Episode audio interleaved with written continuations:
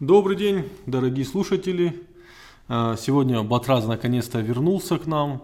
И ну, мы просто не можем упустить такой повод, как обсудить видео а, с недавней встречи такой, я не знаю, как это назвать, секта, наверное, правильно, Батраз?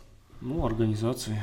Ну, организация граждане СССР, да. Э, где они заявляют о том, что они распускают э, правительство РСУ Алании, создают там какой-то комитет э, СОАС СССР, создают КГБ, создают МВД и даже прокуратуру.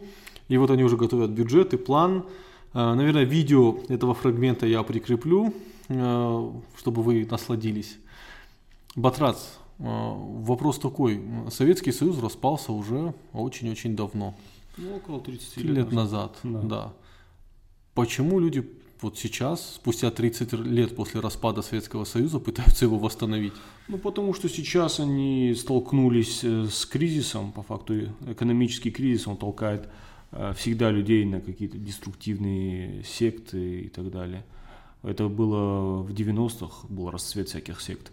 В России, а сейчас это все еще накладывается на определенную ностальгию по Советскому Союзу, и в этом смысле это идеальная секта, то есть она как бы окучивать может и такой электорат э, экзальтированной религии, э, и при этом тех, кто тоскует по советской родине.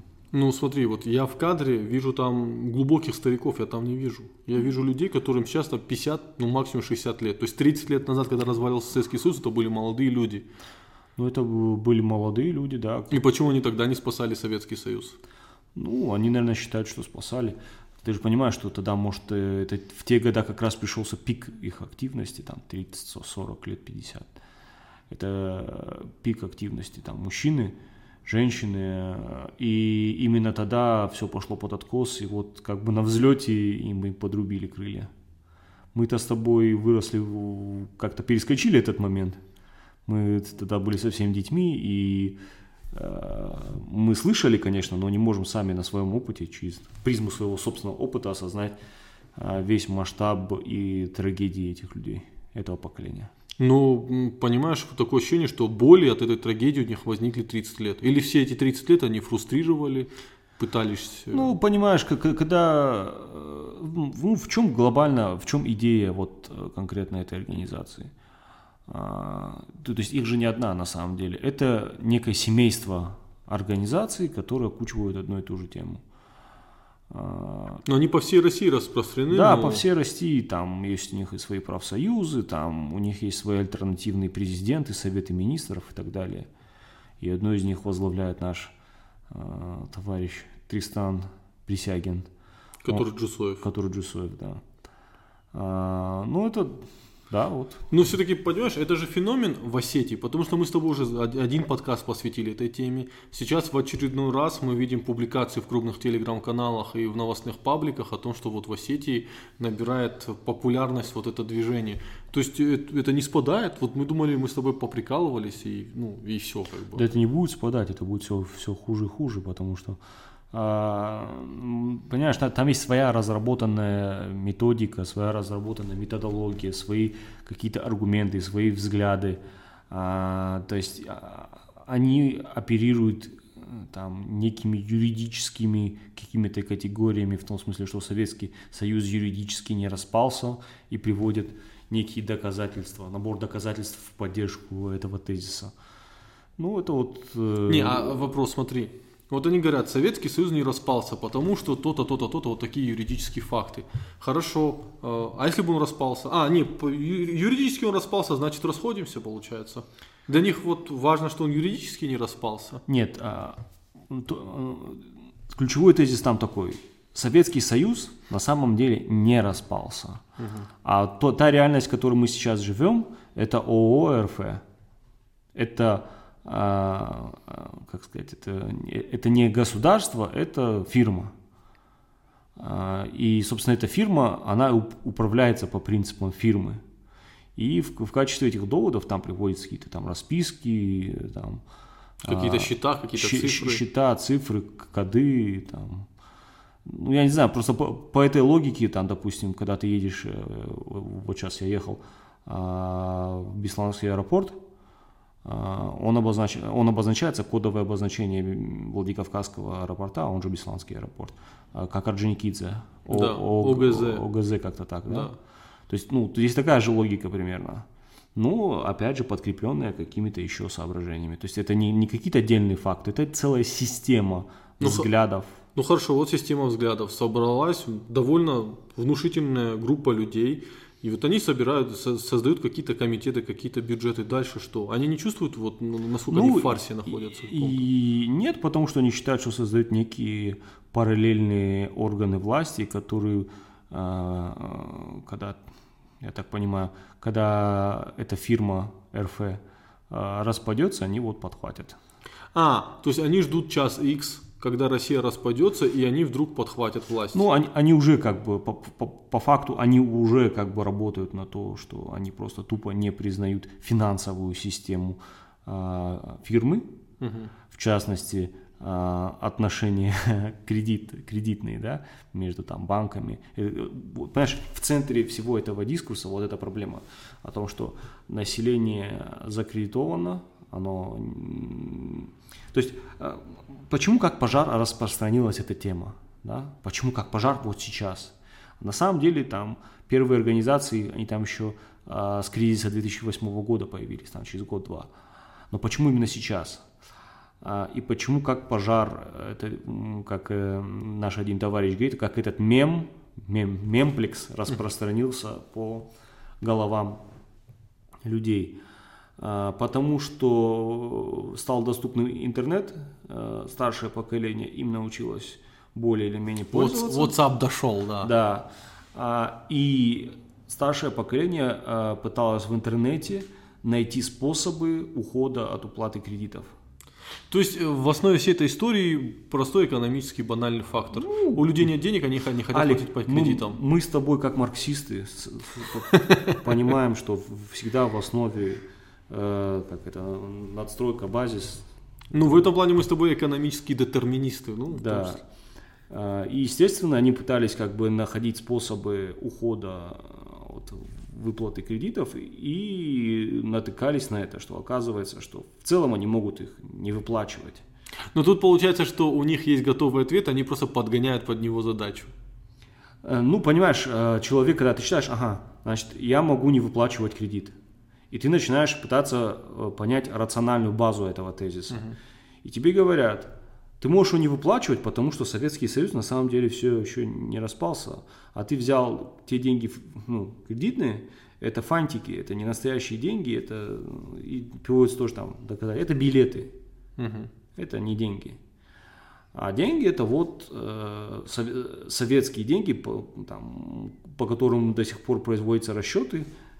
И в качестве примера приводится доказательства вот этих кодов, которые исп- да. используются там в международной вот этой торговле, которые остались по наследству, я так понимаю, от Советского Союза. А, Я тут, опять же, не специалист в этой теме, но я так понимаю, э, с этими кодами примерно такая же ситуация, как э, с кодовым обозначением Женикидзе или как э, с доменом СУ э, Да. в интернете. да. Здесь примерно такая же ситуация. И, соответственно, эта история, она ложится на собственную ностальгию, а, на собственные там отрывочные, отрывочное понимание каких-то знаний о кредитной системе и в целом неприятие современной э, ситуации в стране. Так что благодатная почва была подготовлена и э, люди, на самом деле можно смеяться, иронизировать на, на, на эту тему, но действительно, когда люди там отказываются выплачивать там кредиты, приставы там ну, тоже лютуют. Это тоже отдельная проблема, но... Ну, эта штука будет все играть на дальнейший м, рост числа участников. Чем больше государство будет проявлять жестокость в отношении них, а приставы это государство, да, тем э, Ну, есть случаи уже самоубийства. Не, э, поискать можно, я не помню э, имена, но уже люди, которые вот так в альтернативной реальности жили, когда реальная реальность постучалась в виде приставов к ним в двери и там арестовала имущество, люди просто поканчивали, оканчивали жизнь самоубийством, и, и смерть их была абсолютно реальна. Ну, к сожалению, когда человек отрывается от реальности, потом э, столкновение с ней, она всегда приводит к трагедии. Что, что здесь еще важно сказать по поводу э, этого движения? Опять же, их много, они находятся в состоянии конкуренции между собой. Э, к реальному марксизму, коммунизму и революционному движению это не имеет никакого отношения, потому что там, если бы Ленину сказали, а, что, а, так сказать, адепты советской мысли, советской идеи, советской власти вместо захвата власти, в этой самой власти занимаются дележом э, министерских портфелей э, в министерствах, которые по факту еще не созданы, хотя они созданы, и насколько я знаю, в некоторых из этих организаций есть членские взносы, взносы. вполне себе не советскими деньгами выплачиваемые, а фантиками, то мы понимаем, что это такая смесь а, такого, знаешь, конспирологического сознания, финансовой пирамиды, секты и так далее. И нужно просто смотреть, кто во главе этих организаций. Вот как раз я знаю, что у нас слушают и ФСБ, и в э, МВД нас слушают. Эти, неплохо бы посмотреть, на что эти люди живут. Ну, э, знаешь, а как ты думаешь, государство будет вообще как-то остро реагировать? Я знаю, что у нас офис ОМОН принимал туда, что-то ОМОН врывался. Вот, я сейчас не вспомню, вот такая новость была. Но ведь пока они, ну, представляешь, собралась группа людей, оторванных от реальности, ну и фантазируют себе, что они там портфели раздают. Алик, у нас проламывали черепа, черепа из-за меньше. Вот так тебе честно скажу. Ну, я, с другой стороны, со стороны государства не Не вижу. то, чтобы я призываю проламывать им черепа. Это я хочу сразу обозначить то, что мы против насилия. А, но в нашем государстве с а, анархии начала 90-х разработано, в принципе, довольно много законов против различных деструктивных сект. Ты считаешь это деструктивной сектой? Да. Ну, у меня сейчас сложилось такое... Если мы сейчас подноготную, финансово подноготную, оставив всю эту идеологическую шелуху, а, выкинув ее, uh-huh. и оставим чистый скелет uh-huh. финансовый, и посмотрим, как там, что, куда э, идут деньги и чем-то, чем там люди занимаются, то мы увидим, что ну, здесь, здесь явно... Я думаю, здесь есть какие-то интересанты, потому что если кто-то не платит кредиты, э, есть люди, которые заинтересованы в том, чтобы кто-то не платил свой кредит скажем, э, там, я тебе какую-то какую гениальную идею подкинул, ты взял на нее кредит, я эти деньги э, проел, и мне невыгодно, чтобы... Э, ты дальше платил, да. Да, да, вот и все. Ну, интересно было бы, но пока каких-то таких историй в осетинском отделении вот этой секты граждане СССР я не видел. Ну, там вроде безобидные люди сидят что-то. Ну, сидят, я понимаю, что люди всегда им охота чем-то заниматься, тем более... А, Почувствовать и... себя важными, Ну, понимаешь, они, они же там своей политикой занимаются. У них там свои какие-то разборки за министерские да. портфели, там свои какие-то выборы. Когда у вас нет ре- реальной политической жизни, вот тебе виртуальная политическая жизнь. Ну вот играются люди, играются. Пока там никто квартиры не продает, все же нормально. Как тут ты знаешь, что они продают? У нас, может, и не продают, а где-то мы уже продают, я знаю как, как, как, как и происходит всегда. Слава богу, у нас пока еще, насколько я еще слышал, до таких масштабов не дошло. Ну, как бы зачем ждать? Я думаю, не за горами. Ну, я просто как-то так об этом не думал. Мне казалось, что, ну, вот есть люди, у которых, ну, может, не совсем получилось в жизни каких-то достичь высот. И вот они себе выдумали свой мир. Ну, пусть они играются в это, в принципе. Алик, если бы это был вот чистый косплей, да, да. Они, они бы сидели там, вот как а, анимешники там своими делами занимались, они мало кому интересны, кроме них самих, но этих же людей учат не выплачивать кредиты. То есть хочешь ты или не хочешь, но реальность будет стучаться в их двери. Угу. Туда к ним приходят люди, как правило, уже закредитованные. Но они как это, это место спрятаться, спрятаться да, от проблем. Да, от, реаль, от, от, от реальности. А реальность в том, что что-то надо делать с этими кредитами, население нищает. И да, сейчас они находят выход вот в таких... Э... Но видишь, получается, что появление этой э, секты это не причина, это следствие. Это ответ людей да, на, да. на то, что у них, извини, седьмой год доходы падают. Да. А единственный способ сохранить тот уровень Подожди, комфорта... Почему седьмой, почему не одиннадцатый? Уже скоро двенадцатый. Ну, с 2014 года официально доходы падают. Первые организации Были- вот этого, они были после 2008 года. Ну, будем по росстатовским данным говорить. Ну, хорошо. А, Понимаешь, и то есть люди прячутся, государство не пытается что-то сделать. Ну, как, как, э, какие еще возможности у людей что-то изменить по факту? Ну, я же я ж просто хочу еще раз эту мысль, может, как-то она не, непрозрачно прозвучала. Если у вас нет реальной политики, у вас будет политика, но виртуальная. Но реальность все равно будет стучаться в вашу эту виртуальную реальность. Тогда вот возвращаясь к моей любимой теме, переходя к моей любимой теме э, национальной идеологии, национальной политики. Почему осетины в своем национальном не пытаются найти какое-то утешение или спасение? Ну, потому что кто, кто национальный тебя будет учить не выплачивать кредиты? Это может... э, Послушай, э, еще к Христу э, обратились похожим вопросом. Должны ли мы платить подати кесарю? Мгм. Ну, кесарю кесарю, богу богову, да. И что сказал? Ну, По, по факту, что значит кесарю кесарю, а богу богову? Вот если так, на, на язык экономики. Платите. Платите. Платите, ну, своими делами занимайтесь, как бы. Не, то, ну- то, то, что касается сферы Бога, но вот то, что касается ваших кредитов, это платите. Не, ну там было четкое разделение, что если вы в этой системе участвуете, Да, то ну, уже платите в ней. Естественно. То есть, а, тут тоже такой момент, если вы уже взяли кредит, да, то платите.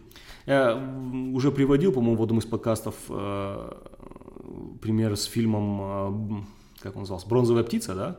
Когда там художник, э, анархист, максималист, Да-да-да, детям да. говорит, типа, они ему говорят, типа, э, вы же не признаете милицию. Он говорит, мы не признаем милицию, но она нас признает. Вот. Вы можете не признавать э, Северную Осетию, Российскую Федерацию и так далее, но они вас признают, и у них есть ключевой признак любого государства – это монополия на насилие. В России он не так ярко выражен, но все равно нас- насилие они могут про- против вас применить. Ну, эти люди создали свое КГБ, МВД. А, ну да, они его создали, но я так понимаю, это как, как- как сказать, формальности. Но если они попытаются там кого-то арестовать или еще что-то сделать, то с ними уже будут разговаривать совсем по-другому, ко всяким интимным местам подключат электрошоки, я думаю. Ну, они не чувствуют в комичной ситуации, что вот они создают КГБ, которое в принципе ничего не может. Что как только их КГБ кого-то попытается арестовать, или их МВД, А, ну, я думаю, он будет действовать как какая-то внутренняя всяких закрытых... э, а у них внутренняя тюрьма появится еще. Нет, ну не внутренняя тюрьма, будут там исключать, там бу- будет какая-то там докладная председателя КГБ там Северо-Остинской автономной э, Советской Республики э, председателю там, Совета Министров. И вот докладная на бабушку 60-летнюю, которая занимается там э, Спекуляцией занимается. ну, не знаю, перепродала че- носки. че- чем, чем-нибудь там, она там заместитель министра, и она там э, какую-то работу идет. Ну, э, слушай, советского человека надо учить вот этим э, подковерным интригам, оставь ради бога. Я еще представляю о проверке ОБХСС. Там будут э, отчетно-выборочные собрания, Собрания, да. э, знаменит этот мем, да? Э, Отчетно-выборочные собрания, они там еще будут сидеть и решать, а осетинскому старшему поколению это прям вот это, это Ну вот я опять к осетинскому возвращаюсь. В принципе, ну, я понимаю, в Челябинске есть такие секты, но меня беспокоит, что в Осетии это распространяется. Меня это удивляет. Эм, Еще, понимаешь, есть... Мы же тоже молодые с этим столкнемся. У многих родителей, ты, наверное, сам свидетель по WhatsApp эти ролики распространяются. там да. мне мама, там отец пересылают эти видео, спрашивают, Алик, это правда или нет, понимаешь? И многие из, наверное, я надеюсь, я, я надеюсь, что таких мало, но все-таки среди наших слушателей могут быть те, чьи родители как бы вот оказались в этой У среде. старшего поколения, это не только Осетии касается, но в целом России, у них еще нет иммунитета к информации из интернета. Точно так же, как у их старшего поколения, когда они были младше и у них были свои собственные старшие, у них не было иммунитета к рекламе по телевизору. Ну и что и, делать? И, и к информации с Что, что делать молодым, э, у которых родители вдруг вот уверовали в то, что Советский Союз не распался, и что все фантики и ну отрываются от реальности. Это же форма нет, безумия. Тут, тут я, я, наверное, не смогу тебе сказать э, какой-то готовый вывод, потому что, смотри, здесь есть такой эффект, то, что и они уже научились пользоваться интернетом, они научились а, искать информацию, и чем больше ты с ними будешь спорить, призывать а, к рациональности, приводить какие-то доводы, аргументы, тем больше они будут дальше искать информацию, все глубже и глубже погружаясь, чтобы ответить тебе. Это, это ну, во многих сектах есть такая, такая тема. Хорошо. И будут на- на- заниматься тем, что в советское время называлось начетничество. То есть они будут вот все глубже и глубже в это погружаться. То есть просто смотреть со стороны, наблюдать за этим. Нет, с этим надо что-то делать. Здесь, наверное, каждый случай какой-то индивидуальный. Но в целом я считаю, что а, пора а, финансовым структурам, пора правоохранительным органам, государственным структурам начать проводить полноценную разъяснительную работу. Ну, вот хорошо, что ты сказал слово разъяснительную работу, да. Да, с, с населением. Потому что, ну, реально, это, это судьбы людей. Э, Это имущество, которое будут отбирать судебные приставы. Не потому, что судебные приставы – это вот такие злые люди. Они тоже делают свою работу. И, и они тоже кормят сво- своих детей, да? А Их работа – выполнять, притворять в жизнь судебные решения. Если другое дело, справедливое судебное решение или несправедливое, я думаю, каждый из них скажет, что это было конкретно со мной поступили несправедливо. Но я думаю, мизер людей тех, которые, э, против которого было хоть какое-то судебное решение, которые сказали, против меня оно справедливо.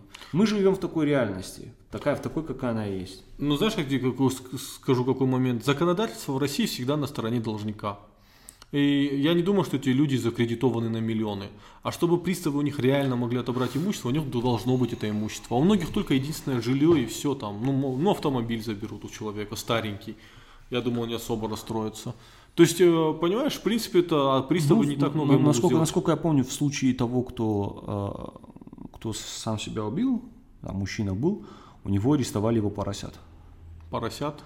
По порося, ну какое-то у него не- немного было имущества там, у него было какое-то жилье и хозяйство. И вот как бы у него особо арестовывать нечего было, по-моему, арестовали этих поросят, еще там ку- какую-то живность и его дом, конечно же. Не, ну единственное жилье не могут арестовывать, насколько я А может, а кто сказал, что он единственный? Он, может, он жил в этом доме, а и, и там его дети жили в его тоже, скажем, доме, но, В квартире, да. да, но, но- но в квартире. Ну, это печально, это печально. А вот среди молодых ты видишь распространение этой идеологии? Я думаю, вполне себе возможно, потому что среди молодых очень сильно развит КОБ, концепция общественной безопасности. Я даже помню, Это, какой- это, это настоящий взрыв. Я же тебе говорил, что это как ураганом мысли-вирус, тоже термин, мысли-вирус, а, который пронесся по головам людей, и в Осетии в том числе. Это просто мы с тобой, когда были совсем еще зелеными студентами, слушали эти лекции, ле- лекции полковника э, ФСБ да, про и- алкоголь, да. Ефимов, по-моему, у него Да, да, да. были. На И- зеленая доска сзади была, Ефимов, там Петров, да, я, я, это, я это помню, я еще тогда это еще было не особо развито, да, YouTube, он, он, он был уже, уже мощный, но там еще было много всякого мусора, там всяких э, фриков хватало, там лекции Трехлебова, помнишь, был такой, и всяких э, космических персонажей. И вот этот был среди них, я помню, я это смотрел и думаю, что, что за, за глупость, что за дичь. И проходит там сколько, э, лет 10, и вау, просто бум этого всего.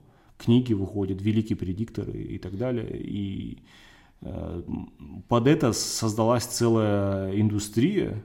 Ездят с лекциями, Да. деньги зарабатывают. Да, да. Ну, ну, как Кедми сейчас тоже с лекциями ездит, рассказывает. Да, да. Я тоже хочу вот этим заняться. Я тоже хочу. Секту замутить и в лекции Да, ездить. по-моему, это отличная идея. Буду ездить и давать секты. Смотри, а, Лекции.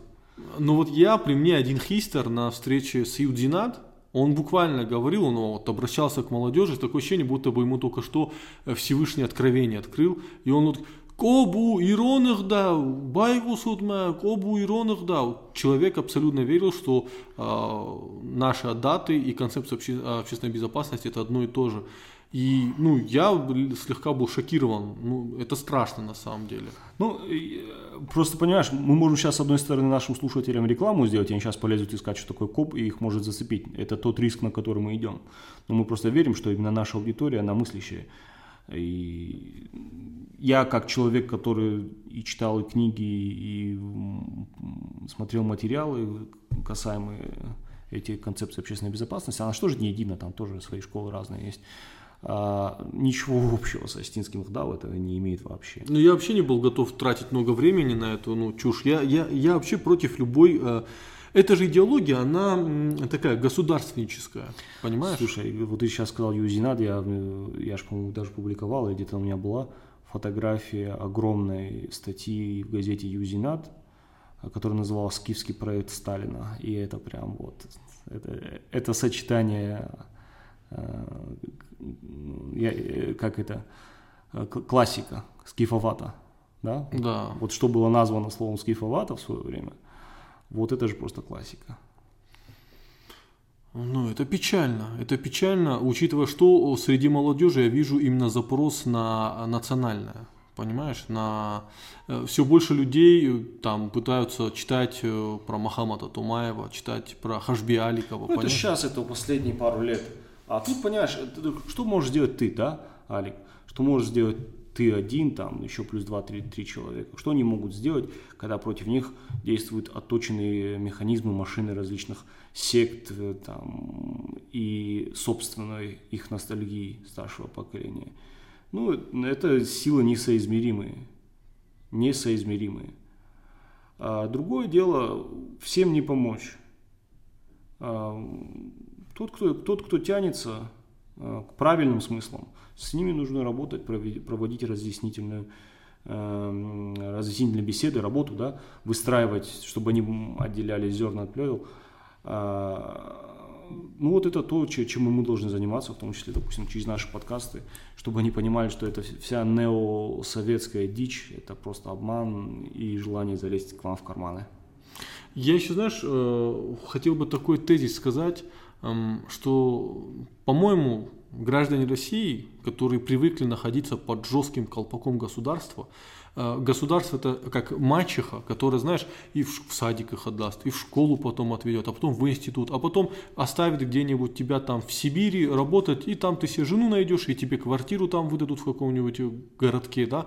То есть э, государство это как мачеха, да, которая за тебя все сделает. Не совсем хорошо, и квартирку ты получишь не вау, да, и, ну, Э, но за тебя все решено. Понимаешь, э, такое типичное такое авторитарное государство, которое все решает за своего гражданина. И люди привыкли к этому. А сейчас пришла эпоха, когда государство отступает. И хотя вот весь государственный аппарат, он пытается пыжиться, что-то сделать, но во всем мире государство отступает. Потому что появляются сферы, такие как интернет, да, новые технологии, где государство не конкурентно. И даже сейчас в тех сферах, где государство вроде бы конкурентно, это медицина, образование, все равно ты хочешь дать хорошую, получить хорошую медицину или хорошее образование, даже в государственном учреждении ты должен заплатить. То есть государство уходит из этих сфер. А люди, поскольку они привыкли, им без государства, без этого домика неудобно. И они пытаются вот какую-то идеологию найти, такую, где вот их защитит какое-то государство, какое-то фантомное государство, понимаешь? Россия это плохое государство. Вот есть Советский Союз, оно хорошее, оно сейчас придет, спасет, даст мне ту квартиру, на которую я наработал, и пенсию мне даст, как полагается, и отправит меня в Крым э, отдохнуть, понимаешь? И вот они в этом прячутся, понимаешь? Хотя пришло время брать на себя ответственность. Не, я согласен, практически со всем я согласен. Другое дело, что масштабы ухода этого государства, они, наверное, а, не такие большие, потому что если ты хочешь получить качественную медицину, ты, конечно, не пойдешь а, в медучреждение российского государства, ты пойдешь в медучреждение германского или израильского государства. Да. А, так что тут надо смотреть, тут надо э, спорить как минимум. Да, слушай, даже если ты хочешь в поликлинику, пойдешь в поликлинику обычную, но ты хочешь, чтобы тебя нормально обслужили. Да, ты, ты, ты, даешь... Ты дашь взятку, да. Ну да, но другое дело, что и, и врач этот, он за счет этих взяток и живет, не за счет же своей мизерной зарплаты. Так это же прямое доказательство того, что вся эта социальная фигня, она не работает. Социализм, ты, который ты, мечтает... Ты это не объяснишь, к сожалению, массам. А, ты не объяснишь массам то, Так что... Мне вот это и удивляет, Батрас. Зачем объяснять, если ты идешь и платишь? Только потому, что ты заплатил, это Ну, а- эффективно А становится. этот человек тебе скажет, ну какая разница, запл- заплачу ли я ему на карман, неофициально или официально заплачу. То, я, то есть я плачу в любом случае. Ну так ты же платишь, и поэтому это эффективно. Нет, ну он говорит, и- то есть я получаю результат якобы хороший в обоих случаях. Я ему что так плачу, что так плачу. Какая мне разница? Хотя на самом деле разницы нет. И наоборот, ты должен был сказать, если разницы нет, то почему тебе не платить по белому? Да. Ты же по-любому платишь. Так я вот об этом и говорю, ты же в любом случае платишь. Ну, транзакционные издержки. Транзакционные издержки а, плюс слом уже устоявшейся системы отношений. Там. Не, ну ты понимаешь, что это прошивка какая-то. То есть человек идет, сознательно платит, понимает, что только благодаря плате он может получить более качественную услугу, но при этом он верит в бесплатную медицину. А, я не думаю, что он в нее еще верит. Ну так эти Вот, коммунисты кстати, же по- не все по- верят. последние 30 лет. Нет, ну, а, они верят в то, что в принципе она может быть вообще как идея, как концепт. И она была где-то в прошлом. Они не, не думаю, что верят в нынешнюю бесплатную медицину. Потому что за 30 лет они столкнулись с ней. А другое дело, что была ли это бесплатная медицина в СССР. Они скажут да. Но мы прекрасно понимаем, да, что ничего бесплатного не бывает, если а, ты не платишь непосредственно за оказанные те услуги, значит ты платишь косвенно. Ты сейчас там платишь официально небольшой налог, а потом ты смотришь по совокупности а, этих скрытых налогов, которых ты платишь. Там оказывается сколько там за 70, по-моему, да? Ну, за 70 нет, я последний раз, когда смотрел, там, если с НДС и повышенным, ну, там считают, там около 54 или 56 процентов получается налоговое давление. Ну да. Хотя, Если хотя, по-моему, было больше. Нет, но если мы считаем э, пенсии, а это скрытое налогообложение, поскольку эти деньги тебе не возвращаются, это глупость, да, то э, там выплаты в фонды социального страхования и прочее, то там у нас налоговое давление за 70% П- получается. Попытались же, по-моему, чья, чья это была идея, я, к сожалению, сейчас не вспомню, то ли, по-моему, то ли Аузан, Аузана идея, или Гайдара, или Аузана со ссылкой на Гайдара, они вместе учились, по-моему, даже дружили, а, о том, что, говорит, в, принципе, мы не против того, чтобы налоги а, повышались, но, то, что, но чтобы они были прозрачными, и каждый налог человек платил именно отдельно сам чтобы он непосредственно сталкивался с процессом того, как вот он платит налог. Чтобы он, он сначала получал эти деньги на руки, А потом а потом их отдавал, а не так, чтобы они э, до него тупо не доходили. Они, понимаешь, если бы так было, то Россия бы столкнулась просто с огромным количеством неплатежей. Люди бы просто бы отказывались платить. Ну, вот. Ну ты представляешь, ты за а, тогда, бы- а тогда бы у них появлялось правовое сознание более или менее, и они бы меньше занимались всякой советской дичью. Да, они бы говорили, мы платим. Вот, то есть ты представляешь, ты, у тебя зарплата, допустим, 50 тысяч, да, каждый месяц. Ну вот у тебя там собралось 600 тысяч, и ты понимаешь, что из этих 600 тысяч ты сейчас должен отдать там 150-200 тысяч. Вот просто. Если мы берем только НДФЛ и, и все, да, там еще пару налогов. А если еще пенсию возьмем, ты вот из этих денег должен еще и в пенсию дать. Люди просто, а, они скажут, вы что, куда? И это будет, это, это будет революция на этом наверное, произойдет. Да, да. Ну, поэтому этого не допускают. Но этого никогда, никогда и не допустят. Ну, крайнем случае, здесь этого никогда не допустят. Но с другой стороны, если вы этого не допускаете, и появляются всякие деструктивные секты и так далее. То есть здесь, как, как сказать, а, плохо будет в любом случае, и в этом, и в этом случае. Но, допустим, задача чиновника а, до того, как это плохо наступило, быстрее своровать сколько можно и соскочить с этой зоны бедствия. Потому что все они на разных уровнях э, понимают то, что система идет в разнос, и ра- рано или поздно наступит час X. А тебе не кажется, что вообще государство, в принципе, не против такой романтизации Советского Союза и появления таких? А, ну, Всех. как бы Путин, он заигрывал и советской символикой и так далее. И в целом это тренд на милитаризацию, на эстетизацию военной мощи, а, там, Донбасс, Укра- это Украина, Крым, возвращение там советского гимна и так далее. Это все в русле этой самой, в русле социального запроса. Все это популизм, короче. Да, ну, понимаешь, ну, кем бы, если бы Советский Союз распался, кем бы был Путин? Ну, достиг бы каких-то высот там. Не думаю, что супер больших бы. Стал бы каким-то там заместителем там чего-то там. И все. А мы должны понимать, что те, кто во главе нынешней системы, это люди, которые выиграли. Ну, главные бенефициары Бенефи... Да, они бенефициары, они выиграли от того, что Советский Союз распался. Поэтому, когда они льют крокодили и слезы по распавшейся советской родине, вы должны понимать, что это, ну, они прикалываются, они смеются над вами. Слушай, ну ты представляешь, как это гениально, да? Э, развалить государство, э, получить с этого колоссальную экономическую выгоду, а потом еще э, пользоваться пропагандой этого государства, чтобы качать, продолжать дальше качать деньги. Ну, молодцы. Ну, это феноменально. Значит, у них хватило для этого мозгов, а у кого-то хватает мозгов на того, чтобы назначать э, себя министром в какие-то фантомные образования. Ну, или фамилию на Присягин менять. Нет, это, это же реально, Батрас, ну, с какой головой осетин может поменять фамилию? Я не знаю, я думаю, у него есть какие-то соображения, вообще неплохо было бы а, его самого позвать ну, я сомневаюсь, что я смогу поговорить с этим человеком. А почему? Я думаю, у него он, он сможет вполне себе... То есть у него будет какая-то позиция по поводу там смены фамилии. Он скажет, что это псевдоним, как Коба Сталин там и так далее. Почему бы нет? Она как раз по этому же принципу сделана. Присягин, Сталин, Ленин. Батрас, э, когда э, человек Астин э, берет себе какой-то псевдоним, который не несет какого-то астинского смысла, то у меня к нему возникают вопросы. Он астинства боится или оно ему не нужно? Я, я, нич, я ничего... Я Почему нич... должно у Астина быть его псевдоним, связанный с Астинством? Ну, не знаю, мне кажется, что это когда Допустим, ты... Джо, Джонни Рамонов, я всегда его псевдоним воспринимал как а, амаж на группу Рамонс. Э, да, я думаю, это просто прикол. И, и Джонни, и Рамонов, это так смешно. Разве? По-моему, одного из их, из их солистов звали Джонни Рамон.